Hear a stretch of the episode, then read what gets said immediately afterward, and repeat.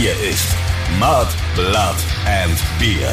Der Emil Bulls Podcast bei Radio Bob. Ja, ja, ja, guten Tacho. Jetzt geht's mit Volkaracho in Runde 48 des offiziellen Emil Bulls Podcasts Mud, Blood and Beer mit dem Christoph Karl-Eugen Griersei Speiche, er von Freidorf und dem Stefan Willibald Ernst Karl, a.k. Moik Machine Gun Murphy. Was geht ab, Leute da draußen? Ich bin heiß, yeah. Weißt du, was ich dich eigentlich seit längerer Zeit schon mal fragen wollte? Was sagst du eigentlich zu einem solchen dahergelaufenen Rapper im Porkömmling und Trittbrettfahrer wie Machine Gun Kelly, der einfach dreist deinen Beinamen Machine Gun benutzt und jetzt so tut, als hätte er den Rock'n'Roll erfunden? Ja, also es ist ähm, tatsächlich eine Frechheit. Ich habe mir das heute auch gedacht, weil der ja gerade in Berlin ist oder so. Habe ich gelesen und dann ist mir gekommen, ja krass, der benutzt meinen Nickname ähm, ich glaube, als der bei mir entstanden ist, war der gerade im Kindergarten. Also ich glaube, da war der noch flüssig. Ja, wahrscheinlich sogar flüssig. Also ihr hört das Original. Ja, aber der muss ja irgendwann mal über dich gestolpert sein und sich gedacht haben, wow. Das ist der coolste ja? Typ der Welt und dem klaue ich jetzt einfach hier seinen Beinamen, weil krasser geht's halt nicht. Und ich will genauso cool sein wie der. Ich meine, im Gegensatz zu dir ist er natürlich eine absolute Witzfigur. Aber das hey, ist eine Niete. eins muss man ihm lassen. Er hat den Valentinstag mit Megan Fox verbracht. Und da frage ich dich jetzt, kannst du da mithalten? Äh, nein, ich habe den Valentinstag, lass mich mal überlegen, wie ich den verbracht habe. Saumüde war ich. Saumüde? Saumüde. Ja, weil ich ähm, genauso wie du, wir haben ja bis tief in die Nacht äh, WhatsApp-Nachrichten geschrieben, äh, den Super Bowl angeschaut Ach, stimmt, hab. wir haben ja den Super Bowl angeschaut, aber da kommen wir danach noch dazu. Also ich war saumüde am Valentinstag und habe nichts gemacht. Äh, saumüde nichts. allein? Allein. Das ist ja das, was unsere ZuhörerInnen hier brennend interessiert ja. und ich bin ja dafür verantwortlich, die neuesten Skandale und Details aus deinem Privatleben hier in diesem Podcast an die Oberfläche zu fördern. Und was ich im letzten Podcast schon vermutet habe, hat sich jetzt also bestätigt. Du hast den Valentinstag nicht mit Megan Fox verbracht. Nee. Ja, sehr schade, aber ich denke, im Laufe der Zeit wird sie den Weg zu dem richtigen Machine Gun finden, der nämlich du bist. Und ich weiß auch ganz genau, wie du sie kriegen kannst. Ich habe nämlich neulich, da musste ich dann auch an dich denken, den wirklich besten Anmachspruch gelesen. Den hat eine Frau auf Instagram gepostet, den hat sie wohl über Tinder bekommen. Und der lautet wie folgt. Wie hat's dein Vater geschafft, mit nur zwei Eiern so eine geile Torte zu backen? ja. Ja, ja, also äh, schon ein bisschen unter meinem Niveau. Also ich bin ja. Wie machst denn du das? Darf man da mal fragen? Ach, ich mach das ähm, charmant, wie immer. Kennst mich doch. Ein charmantes Kerlchen. Mit glühendem Witz und beißenden Charme. Okay, alles klar. Also ich habe von dir jetzt schon eher so Sachen erwartet in der Kategorie, was weiß ich, wie, hallo, ich bin vom ADAC, ich bin hier, um dich abzuschleppen. Nein, nein, nein, nein, nein. Oder ich bin Umzugshelfer. Soll ich dir beim Ausziehen helfen? das ist doch eher so dein. Ich glaube, so machst du das. Wo hast du denn das her? Wo ich das her hab? Ja, ich habe auch eine Vergangenheit. ah, okay. Und bei dir hat das, bei dir hat das geholfen, oder was? Jeder Spruch hat da gezündet. Wenn es hilft, ich mach, ich mach das nicht. Okay. Ja, ähm, wir werden ja sehen, wie lang es dauert, bis da wieder irgendwas zündet bei dir. Ich werde auf jeden Fall die Welt da draußen auf dem Laufenden halten. Und sobald du dich wieder auf den einschlägigen Dating-Apps rumtreibst und sofern du dort ein Match haben solltest, bring einfach den Spruch, hey, wie hat's dein Vater geschafft, mit nur zwei Eiern eine so geile beziehungsweise leckere Torte zu backen? Ich sag dir, dann ist es Agmadewiesen. Aber Schluss jetzt hier mit den Dating-Tipps. Kommen wir zu den wirklich wichtigen Sachen, die wir in den letzten beiden Wochen erlebt haben. Wir waren nämlich sehr, sehr produktiv und kreativ. Und das ist das Wichtigste in unserem Leben, denn die Kreativität ist am Ende die Hand, die uns füttert. Ja. Wir waren wieder bei uns im Studio und haben an unserem neuen Album gearbeitet. Und es war eine sehr, sehr erfolgreiche, kreative Woche, in der wir wieder viele, viele geile musikalische Sachen geboren haben. Siehst du das Absolut. genauso? Ich sehe das genauso. Ich habe mir, du hast ja heute alles fleißig rumgeschickt. Genau, ja. Äh, und ich habe mir das ähm, Erreichte dann auch äh, angehört, alles noch nicht. Bin ich, also war dann die Zeit so knapp, aber ich habe sehr viel gehört und bin tatsächlich ähm, begeistert. Ich freue mich krass drauf. Und jetzt sind wir ja auch schon wirklich sehr weit, muss man sagen. In den nächsten Steps geht's ja so langsam dann schon an die finalen Aufnahmen, also zumindest mal hier von äh, Schlagzeug, Bass und Gitarren. Und ähm, ich muss mich jetzt an die Lyrics setzen und so weiter. Jetzt kommt so die Feinarbeit und das ganze Ausschmücken.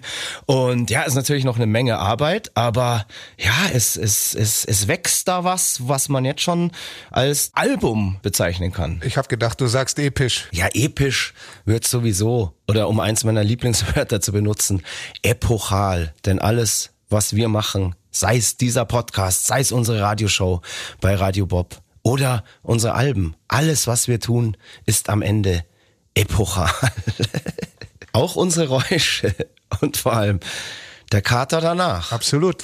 Apropos Räusche und der Kater danach. Ich habe ja im letzten Podcast erzählt, ich bin zurzeit so ein bisschen abstinent, was den Alkohol betrifft, musste aber in den letzten zwei Wochen mal eine Ausnahme machen, weil meine Lieblingswinzer Enrico und Sascha Fossi zu Gast waren und bei mir zu Hause mal wieder köstlichsten Wein kredenzt haben. Und ja, da musste ich allein aus Höflichkeit ein paar Gläschen trinken. Und wenn man sich nicht an diesen Kunstwerken in Form von Wein dieser beiden Genies laben würde, dann wäre das einfach nur Frevel.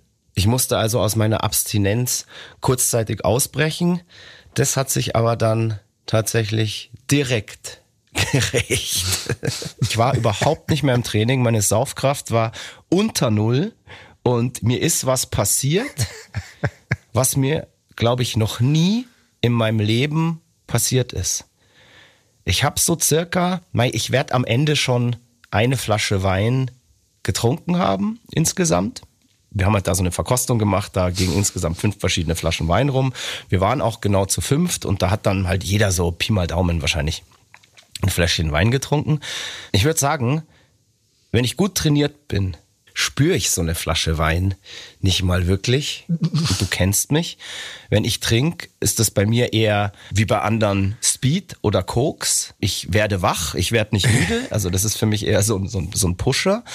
Und fünf Minuten nachdem unsere Gäste weg waren, bin ich am Tisch eingeschlafen. Das ist so erbärmlich. Das ist völlig crazy. Und ich habe tatsächlich auch einen kleinen Filmriss. Komisch. Es kann doch nicht sein, dass wenn man irgendwie mal ein paar Wochen lang nichts trinkt, dass man das so aus dem Training gleich ist. Das macht mir Angst. Ja, vielleicht, vielleicht warst du auch ein bisschen müde und ja, einfach nicht in Form. Ja, Das ich, hat, ich kann hatte ja kaum was passieren. gegessen. Das ist meine Das ist ein Ausrede. Ausrutscher. Aber war peinlich. Ja, War genau. peinlich. Und ich habe Leute immer beneidet, die vom Alkohol so müde werden, dass sie entweder irgendwo einpennen oder rechtzeitig nach Hause gehen. Aber hm, fand ich jetzt auch nicht so geil. Da bleibe ich lieber lang wach und gehe ins Bett, wenn die anderen schon wieder aufstehen müssen. Apropos spät ins Bett gehen, du hast es vorhin ja schon angeteased. Wir haben bis spät in die Nacht das Sportevent des Jahres, die Show der Superlative geglotzt, nämlich den Super Bowl. Die LA Rams gegen die Cincinnati Ja. Bengals. Das hast du schön gemerkt. Respekt. Ja, ich bin ja auch ein Football-Experte. Einmal im Jahr ist ja gefühlt die ganze Welt Football-Experte. Und die ganze Welt wohnt einem Event bei, von dessen Regeln und Protagonisten eigentlich kaum jemand wirklich Ahnung hat. Und jetzt frage ich dich, du bist ja absoluter Sportexperte. Hast du, sei ganz ehrlich, Absolut. Ahnung vom Football? Ja. Natürlich habe ich Ahnung vom Football. Ich schaue ja jeden Sonntag Football. Es ist tatsächlich, so. Ich Tatsächlich. habe das vor ein paar Jahren mal gemacht. Ja. Da habe ich mich auch mal so ein bisschen reingezeckt und ich würde jetzt auch behaupten, die Grundregeln kenne ich und wenn das Spiel da so läuft, verstehe ich das auch. Aber ähm, ich erwische mich schon immer wieder dabei, dass da irgendwelche Dinge passieren, wo ich jetzt keine Ahnung habe, warum da jetzt die Fahne reingeworfen wurde und so weiter. Flagge. Du Äh, die Flagge, Flagge. Entschuldigung. Ähm, aber ich bin, aber ich habe mir das immer so vorgestellt, so, wenn man das. Ich war schon beim Touchdown, so kurz davor, bei dem ersten Touchdown, einfach zu rufen so, hä, fuck, das war abseits. Schiri, abseits und außerdem war es noch Hand. Und jetzt gibt's Elfer. Und viele Leute fragen sich beim Football dann wahrscheinlich auch, warum ist der Elferpunkt eigentlich so weit weg? Quatsch. Aber tatsächlich, glaube ich, gibt's mehr Leute und Fans von diesem Sport auch hier in Deutschland, als man denkt, weil es äh, soll ja ein Spiel geben. Ja. Also ein richtig offizielles NFL-Spiel auf deutschem Boden, gell? Ähm, ich glaube, das erste Saisonspiel ähm, ähm, wird äh, in München stattfinden und da spielen dann die Kansas City Chiefs gegen die Tampa Bay Buccaneers. Ja, ich hätte tatsächlich Bock, mir sowas mal anzuschauen. Ja, pass auf. Und dann haben die am äh, Sonntagabend gesagt, für die Tickets haben sich schon über 230.000 Menschen Ui, da krass. beworben. Innerhalb von 48 Stunden oder was. Und ich habe und ich habe halt gedacht, easy, das geht schon irgendwie. Also wie gesagt, es gibt äh, sehr viele Fans und ähm, können wir uns irgendwie auch ein bisschen freuen und stolz drauf sein, dass wir so ein paar Spielchen hier in äh, Deutschland haben. Ich glaube Frankfurt noch. Und ja, ich hoffe, irgendwie komme ich noch an so ein Ticket ran. Ich werde mich jetzt da auch mal bewerben. Die werden ja dann verlost. Oder ich ähm, oder ich nutze mein Vitamin Ja. B. Ich habe eine viel bessere Idee. Die hat auch ein bisschen mit Vitamin B zu tun. Ich meine, mit deinem Promi-Status kannst du doch jetzt Wir spielen in der Halbzeitshow. genau. Auch eine gute Idee. Aber mit deinem Promi-Status kannst du doch jetzt easy diesen Cretin da von Machine Gun Kelly, kannst du doch Megan Fox ausspannen und mit der an deiner Seite bekommt ihr doch dann easy als Celebrity-Pärchen Tickets für so ein Event oder wahrscheinlich sogar eine Loge. Stimmt natürlich. äh, ich werde ich, ich, ich werde sie mal anrufen. Mal schauen, was sie sagt. Ja, oder ich könnte natürlich auch von meinem Aufruf aus dem letzten Podcast Gebrauch machen, dass ich nämlich gegen Geschenke Gästelistenplätze für unsere Konzerte vergebe. Und ich finde so zwei Football-Tickets, eins für dich, eins für mich, wäre doch ein Top-Geschenk und im Gegenzug gibt's dann Gästelistenplätze für irgendeine Show von uns. Wenn das mal nicht ein fairer Deal ist, also unter unseren ZuhörerInnen gibt's doch sicher Leute, die da Connections haben und ja, da vielleicht was drehen können, dass wir beide irgendwie an so ein Ticket kommen. LA Rams gegen Cincinnati Bengals haben wir gerade schon gesagt. Die Rams haben dann mit, ähm, ja, ziemlich knapp mit 23 zu 20 am Schluss noch gewonnen. Für wen warst du denn eigentlich? Ich muss sagen, ich war am Anfang für die Bengals. Die haben ja meine, äh, meine Chiefs rausgefeuert im Conference Final. Ach, du hast sogar eine Ähm, aber- Lieblingsmannschaft. Ja, ja. Ähm, aber auch schon lange, tatsächlich. Ähm, Naja, und ähm, aber das hat dann im Spiel gedreht. Mhm. Und ich glaube, also ich glaube, der Auslöser war tatsächlich dann diese, diese Fehlentscheidung von den Schiedsrichtern. ja, Das ja. hat mich so tierisch krass aufgeregt und dann war ich äh, für die Rams. Okay. Ja, ich war irgendwie Ja. schon für die Bengals, weil ich, ich bin bei so Sachen dann ja eigentlich immer für den Außenseiter und den Underdog. Ja, deswegen bist du ja auch Dortmund-Fan.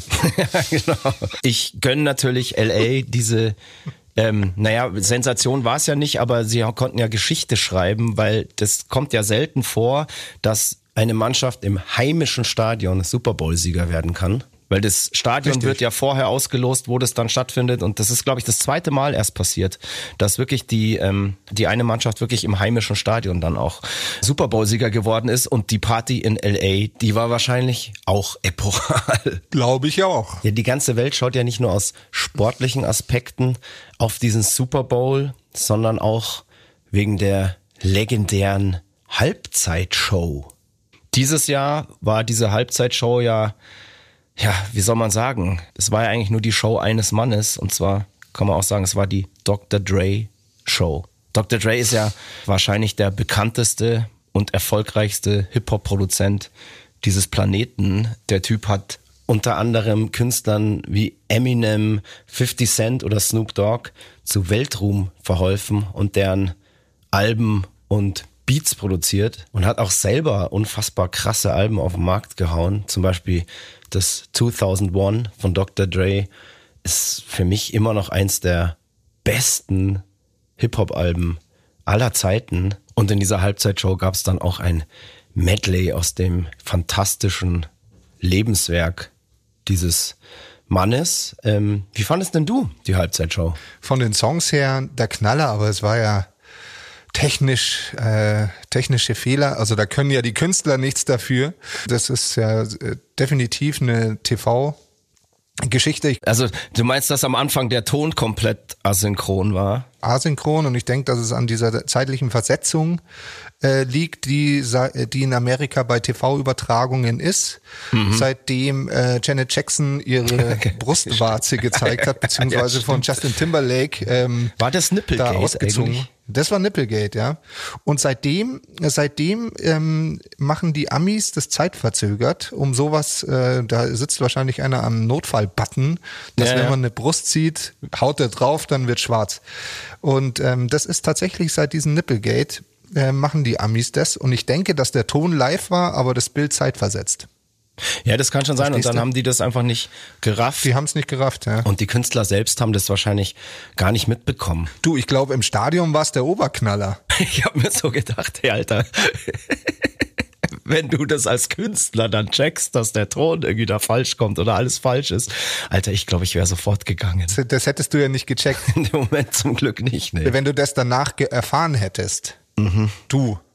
Ich wäre ausgerastet. Dann wärst du ausgerastet. Ja, also ich möchte auch nicht wissen, wer da ausgerastet ist und wie viele Köpfe da in der Nacht noch gerollt sind. Also ich glaube. Da ähm, sind sicher Köpfe gerollt, definitiv, ja. Bei dem Sender arbeiten sicher jetzt im Moment ein paar Leute weniger. Was ich Lustiges gelesen habe, ist, dass Snoop Dogg noch kurz vor dieser Show in den Katakomben des Stadions beim Kiffen erwischt wurde. Ja, ich habe ich hab, ähm, äh, einen kleinen Ausschnitt davon äh, gesehen. Ach echt? Ja, ja, ja. Das, das sieht man, oder wie? So an so einem Tunnel, so eine Art Spielertunnel oder, oder schon in so einer Aufbauten kurz vorm Auftritt und zieht so heimlich noch so ein Dübel rein, also Joint. Das ist Manche geil. Leute werden einfach nie erwachsen, aber der braucht es halt, um das zu ist performen. Großartig. Das ist ja, halt und das Geile ist halt, er macht, es ist halt real. Der Typ der ist halt einfach so und ähm, der macht das jetzt nicht aus Imagegründen, sondern du sag, hast ja gesagt, er versucht so heimlich. Also er wollte dabei jetzt nicht aus Imagegründen gesehen werden, ähm, sondern das ist einfach sein, sein Lifestyle und seine Religion. Und zieht's halt durch. Ja. Er, zieht's, er zieht's durch, im wahrsten Sinne des Wortes. Smoke weed every day. Yay, yay, yay, yay. Smoke weed every day. Und in Kalifornien ist es ja auch legal, deshalb hätte er sich da jetzt eigentlich gar nicht verstecken müssen.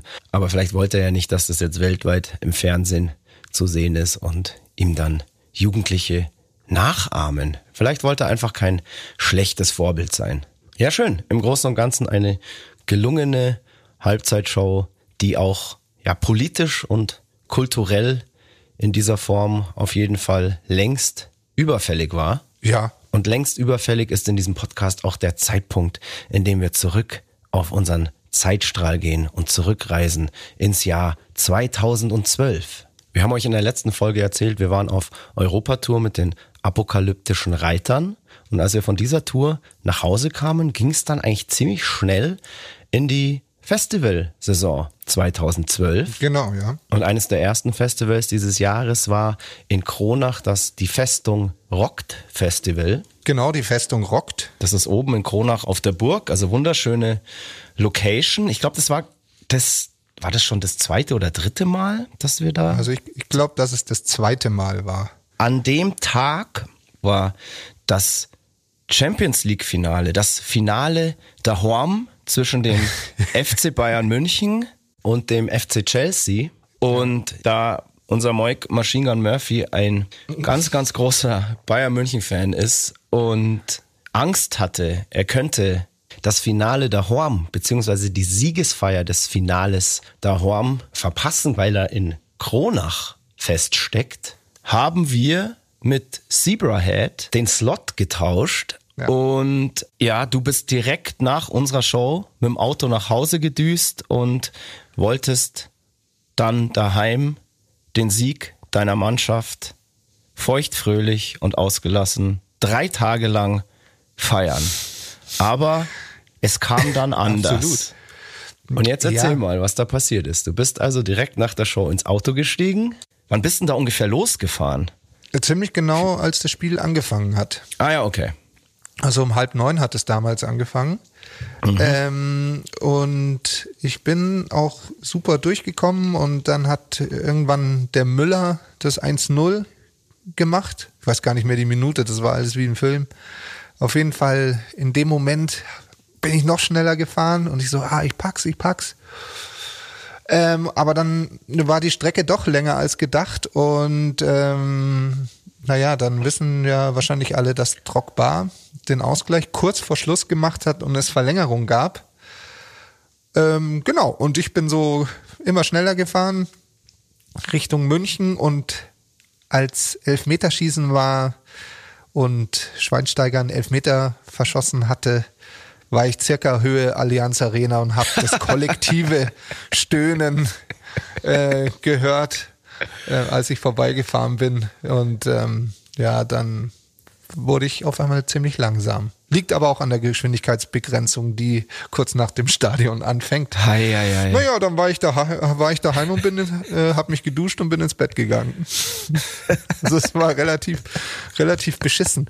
Ja, äh, vor allem ewig noch einen Parkplatz gesucht, weil halt ganz viele ähm, Bayern-Fans da schon in dieser Ecke, wo ich wohnen war, weil es dann nicht weit zur Leopoldstraße ist, wo halt dann immer diese Partys sind. Wärst du mal in Kronach geblieben? Da hatten wir nämlich einen schönen Abend. Wir anderen sind ja dort geblieben und haben das Spiel ganz gemütlich auf dem Festival geschaut. Und ja, als dann der Schweinsteiger diesen Elber verschossen hat, muss ich schon zugeben, habe ich ein schadenfrohes Lächeln in deine Richtung geschickt. Also es ist eine Unverschämtheit, weil die Bayern hatten es einfach zehnmal mehr verdient. Ja. Und dass du das, das war nicht, mir in dem äh, Moment relativ egal. Ja, so einer Ich bist habe mir einfach nur gedacht, ja? jetzt ist der Depp extra nach Hause gefahren und seine Partypläne zerschellen wie Schweinsteigers Elfmeter am Pfosten. Eigentlich war es da in Kronach ein sehr, sehr schöner Tag, aber auch ein schicksalsträchtiger Tag, denn in Kronach hat eine sehr, sehr ernste Sache ihren Lauf genommen, die die Band seitdem begleitet. Ich erinnere mich da an die Situation. Ich saß hinter der Bühne mit dem Bocco in der Sonne und wir haben den Jamie beobachtet, wie er seinen Bassamp für die Show verkabelt hat. Und uns ist dann aufgefallen, dass der Jamie von der Motorik in dem Moment so ein bisschen gewirkt hat, als wäre er, ja sagen wir mal, leicht beschwipst. Und abends dann eben beim Fußballschauen ist mir dann wieder aufgefallen, dass der Jamie in irgendeiner Situation einen ganz komischen Move, ganz komischen Ausfallschritt oder so gemacht hat. Und ich habe dann zu ihm gesagt, hey Brudi, mir ist heute Nachmittag schon aufgefallen, dass du dich irgendwie so ein bisschen komisch bewegst und ob alles in Ordnung ist. Und er meinte dann, er weiß auch nicht, was los ist, aber irgendwas stimmt nicht, weil er vorhin bei der Show auch die Situation hatte, da wollte er einfach nur sein linkes Bein auf die Monitorbox stellen und das ging einfach nicht. Aber lasst uns an dieser Stelle den Jamie einfach persönlich dazu holen, um das alles einfach mal aufzuklären. Und hier ist er auch schon, unser Jamie Roland Richardson, aka Chitno, aka Mr. James. Hey, herzlich willkommen. Schön, dass du mal wieder da bist. Wie geht's? Guten Tag, Servus, mir geht's hi. ganz gut. Ist alles okay. Sehr, sehr schön. Schön, dass ihr mich mal wieder beiwohnen lasst. Na Logo, immer doch gerne. ja, du, ich habe gerade schon von der Situation damals auf dem Festival in Kronach erzählt, als mir und dem Bocco aufgefallen ist, als du nachmittags dein Equipment aufgebaut hast, dass du dich irgendwie komisch bewegst und irgendwas mit deiner Motorik offensichtlich nicht ganz rund läuft. Und abends, als wir dann zusammen das Champions League-Finale angeschaut haben, ähm, gab es da wieder so eine Situation, wo du irgendwie ganz komischen Ausfallschritt oder so gemacht hast. Und da habe ich dich ja dann auch mal drauf angesprochen und so gefragt, hey, Brudi, was los? Irgendwie mir ist das heute Nachmittag schon aufgefallen. Ähm, alles okay bei dir? Und ja, dann übergebe ich jetzt mal an dich, weil du kannst hier am besten für Aufklärung sorgen? Ja, also ich kann mich an den Tag auch noch gut erinnern. Ich kann mich auch vor allem sehr gut an die Situation erinnern, als du mich gefragt hast, was los ist. Ähm, genau an dem Punkt wusste ich selber auch nicht. Sagen wir so, ein paar Monate davor gab es aber schon einen Moment, an dem ich mir ges selber gesagt habe, hey, jetzt gehst du so lange zum Arzt, bis du weißt, was los ist. Okay, also du hast vorher schon gemerkt, dass irgendwas nicht stimmt, weil mir ist es ja tatsächlich dann erst an dem Tag aufgefallen. Ja, genau. Also davor war eigentlich auch nicht wirklich was zu bemerken. Ich habe bloß selber gemerkt, dass ich beim Laufen manchmal mein linkes Bein immer so nachziehe mhm. und mir öfter schwindlig ist. Mhm. Also ich hatte öfter so einfach Schwindel und genau deswegen dachte ich mir irgendwie, hey, das fühlt sich irgendwie komisch an, jetzt gehst du einfach mal zum Arzt und schaust mal irgendwie. Und da das mit dem Bein, mit dem Nachziehen war, bin ich erstmal zum Orthopäden gegangen. Mhm. Der hat irgendwie nichts herausgefunden und dann bin ich irgendwie nochmal zu meinem Hausarzt und habe gesagt, ja, ich brauche eine Überweisung, aber ich weiß nicht genau, an wen ich mich wenden soll, also was Ärzte angeht. Und die Sprechstundenhilfe hat dann gesagt, ja, da habe ich es erzählt, was los ist. Und die hat dann gesagt, ja, dann gehen Sie mal zum Neurologen. Mhm. Und da war ich dann. Und ja, und der hat auch nichts gesehen, weil man einfach zu dem Zeitpunkt einfach nichts gesehen hat. Ja. Und er hat dann gesagt, ja, weiß ich auch nicht, dann schicken wir dich halt mal in die Röhre. Für die Leute, die nicht wissen, was die Röhre ist, ein MRT. Mhm. Genau. Und ich glaube, dass du an dem Abend dann auch zu mir gesagt hast, so ja, ich merke schon länger, dass irgendwas komisch ist und nächste Woche geht's eben in die Röhre. Ja, das kann gut sein. Ich kann mich nicht genau erinnern, wann das war. Ob das eine Woche nach Kronach war oder so, das weiß ich nicht genau. Aber ich glaube schon. Ja, in der Zeit äh, habe ich es auf jeden Fall schon gemerkt. Und der Umstand, dass dann jemand von außen auch zu mir kommt und fragt, hey, was, was los? Was war gerade los? Mhm. Da, da dachte ich mir dann auch schon, okay, ich bin auf jeden Fall auf dem richtigen Weg, mal zu gucken, was los ist. Genau. Also sie haben dich dann in die Röhre gesteckt und gab es danach dann schon irgendwie eine Diagnose oder so? Ja, genau. Und dann hat sich ziemlich schnell herausgestellt, dass äh, da in meinem Gehirn sich, äh, oh Gott, das klingt jetzt, keine Angst, das klingt jetzt schlimmer als es ist, dass in meinem Gehirn was ist, was sich Entzündungen nennt. Und mhm. ja, dann bin ich wieder zurück zum Neurologen und dann war es eigentlich schon ziemlich schnell klar, ich musste nur noch an ein paar Untersuchungen teilnehmen sozusagen.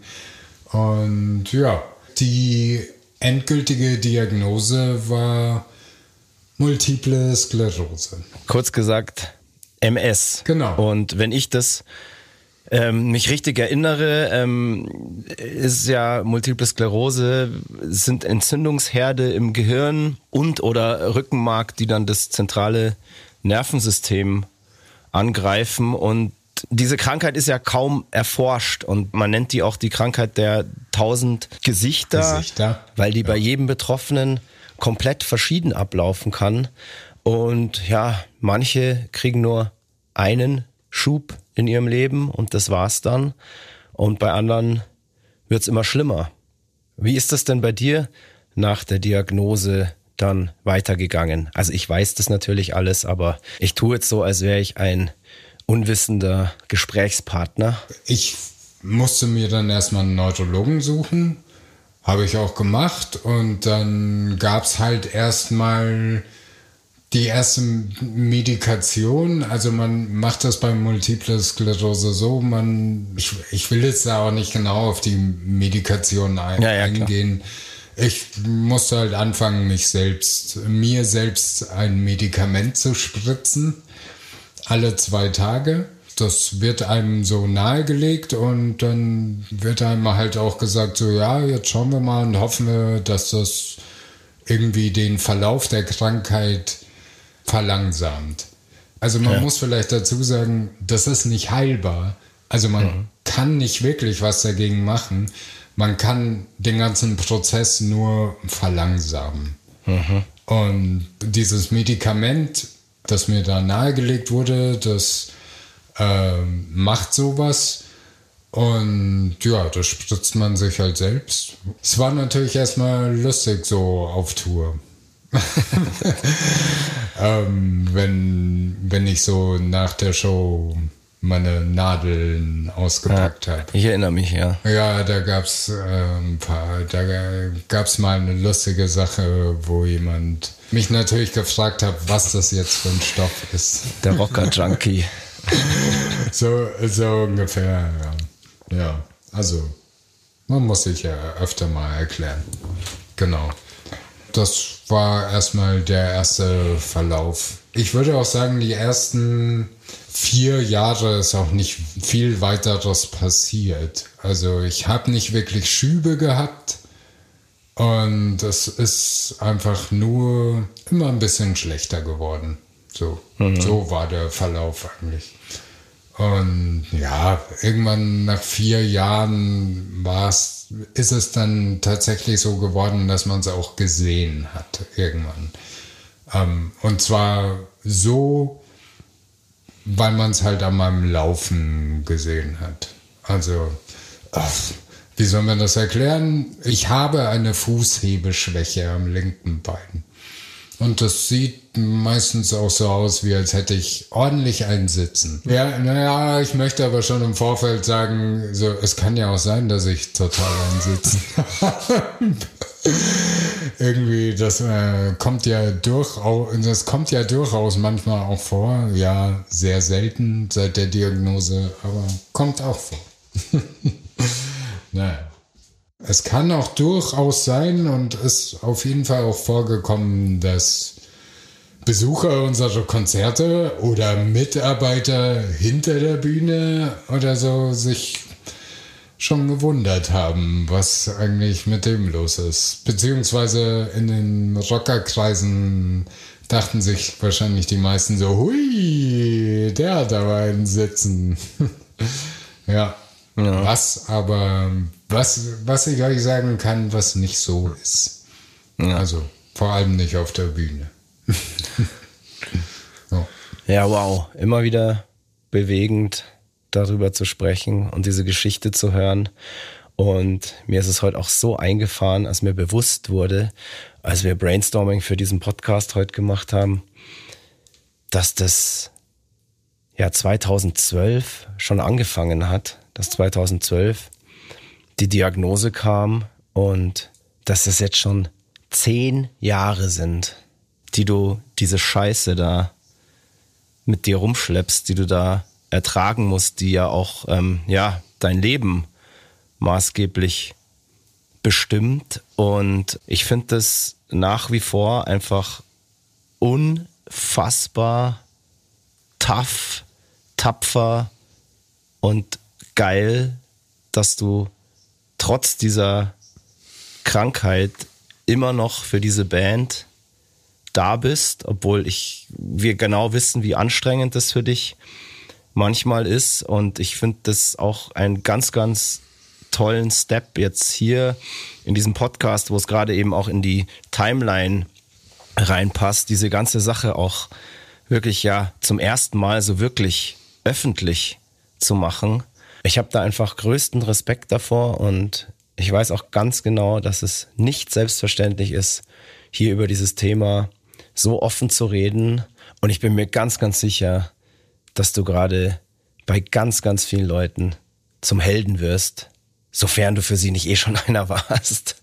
Die Leute kennen dich ja von früher noch als Bühnenderwisch, der da von einer Seite auf die andere geflitzt ist. Ähm, das ist jetzt heutzutage in der Form ja, nicht mehr wirklich möglich, aber das tut deiner Bühnenpräsenz überhaupt keinen Abbruch. Auch wenn du dich nicht mehr so viel bewegen kannst da oben, bist du immer noch die coolste Sau am Bass.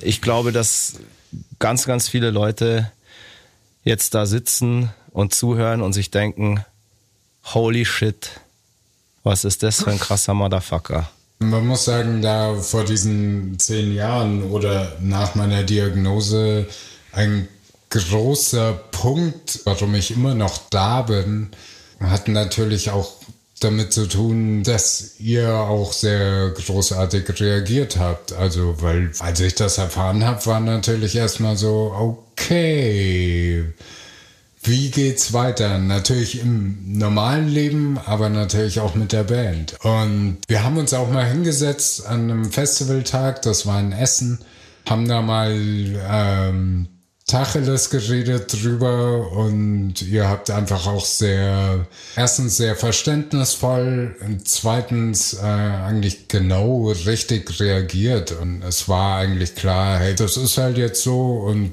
solange es geht, geht's ja. und wir ziehen das zusammen durch und was ich mir da auch immer wieder in deinem Fall so ins Gedächtnis rufe, ist einfach die Tatsache, dass du da so viel unter einen Hut bringst, eben diese Krankheit, deine Familie und die Musik. Andere steigen aus Bands aus, weil ähm, Furz quer liegt.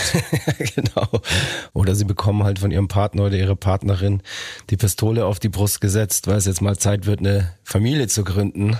Da habe ich also spätestens nach dem Beispiel Familie Richardson überhaupt kein Verständnis mehr dafür, weil das ist das beste Beispiel dass das alles funktioniert, wenn man gemeinsam an einem Strang zieht und diese Frauen, die es erst total cool finden, mit einem Musiker zusammen zu sein und dann irgendwann ankommen und sagen, hey, ich will jetzt eine Familie, du entscheidest dich jetzt entweder für mich oder für die Band. Alter, die schieße ich gerne persönlich zurück ins All. Bei dir, Jamie, war das ja ganz anders und deswegen bist du ein gesegneter Mann, deine Frau hat dich ja auch noch in der ganzen Sache bestärkt und hat gesagt, nein, du bleibst in dieser Band und ähm, wir schaffen das alles. Und ich glaube, genau zu der Zeit, als die Diagnose kam, hast du doch auch erfahren, dass du Papa wirst, oder? Ja, das ist, äh, das ist richtig. So ungefähr. Ähm, meine Frau war im sechsten Monat schwanger. ja, genau, stimmt, Alter. Da kam dann echt alles aufeinander. Und in dem Moment hätte, glaube ich, auch jeder verstanden, wenn du gesagt hättest, hey, mir wird das alles zu krass. Ich höre jetzt auf. Aber du hast es alles durchgezogen und deine Frau auch. Und wow, also echt merci, merci, merci dafür. Und ja, das zeigt ja auch, wie wichtig uns das alles am Ende ist. Und ich wollte es gerade sagen, das ist einfach, das ist einfach auch dem geschuldet, dass uns das äh, halt einfach so am Herzen liegt. Ja, und auch Band. verbindet und, und, ja. und außerdem tust du es natürlich auch für all die tollen und geilen Fans da draußen, deren Leben ohne dich ja überhaupt keinen Sinn hätte. natürlich, natürlich. In Wirklichkeit ist es natürlich andersrum. Unsere Leben hätten ohne diese tollen und geilen Fans keinen Sinn. Ihr Leute da draußen, hört euch die Story an und wenn ihr nächstes Mal wieder bei uns auf einer Show seid, dann schaut euch diesen geilen Typen auf der Bühne an und denkt euch, wow, was der hier für uns alle durchzieht, ist einfach nur stark und Weltklasse. Und es wird nicht jeder so machen. Ich weiß jetzt gar nicht, ob wir jetzt in diesem Podcast noch großartig über diese Festivalsaison 2012 nee, weiterreden sollen, weil nach diesem einschneidenden Thema unserer Bandgeschichte, über das wir jetzt gerade zum ersten Mal so wirklich öffentlich geredet haben, ist alles andere eigentlich komplett nichtig. Wie ihr euch vielleicht vorstellen könnt, ich habe nicht mehr so viel Erinnerung an diese Festivalsaison. Ja, das kann also ich mir vorstellen. Also die habe ich natürlich, äh, habe ich natürlich irgendwie so ein bisschen verdrängt. So. Ja, das, das ist völlig verständlich. Der Moik und ich haben heute über diese Festivalsaison schon gebrainstormt und wir haben da noch einige Erinnerungen und die haben es teilweise auch in sich gehabt. Da gab es ganz nette Anekdoten. Aber da würde ich echt sagen, das erzählen wir dann alles in der nächsten Folge. Und ja, James, vielen, vielen Dank, dass du heute dabei warst und die Leute aufgeklärt hast. Muchas gracias. muchas Ahnung. Und wer nicht weiß, was diese Krankheit bedeutet, muss halt einfach googeln. Oder den Jamie einfach fragen. Oh ja, ihr könnt mich auch fragen. Ich habe überhaupt kein Problem darüber zu reden. Ja, wie gesagt, ich glaube, ähm, du bist ein unfassbar krasses Beispiel, dass man sich von dieser Krankheit ähm, nicht unterkriegen lassen muss, sondern ja, dass man einfach mit Willen, Mut und Lust und Leidenschaft diesem Monster Einhalt gebieten kann. Ja, absolut. Ich glaube, dass du auch jemand bist, der da ganz vielen Betroffenen ein Idol sein kann und Mut machen kann, weil wenn du sowas kannst, dann können das alle anderen auch. Nein, scheiße, ja. sozusagen. Sagen wir so, es gibt noch einen prominenteren Menschen, der das hat, der Hm. auch Rockmusik macht. Ich weiß gar nicht, wie der heißt. Das ist äh, Schlagzeuger von Billy Talent. Genau, ja, ja. Aaron heißt er auf jeden Fall und irgendwas mit S, äh, komplizierter Nachname, weiß ich gerade nicht. Da musste ich auch äh, krass auch an dich denken, da die habe ich mal live bei Rock im Park gesehen und dann hat eben der Sänger da eine Ansage gemacht, weil eben dieser Schlagzeuger nicht dabei sein konnte aufgrund seiner Krankheit und hat dann irgendwie Ja. das Publikum aufgefordert, ihm halt einen Shoutout zu geben, weil er zu Hause sitzt und gegen ja seine MS kämpft.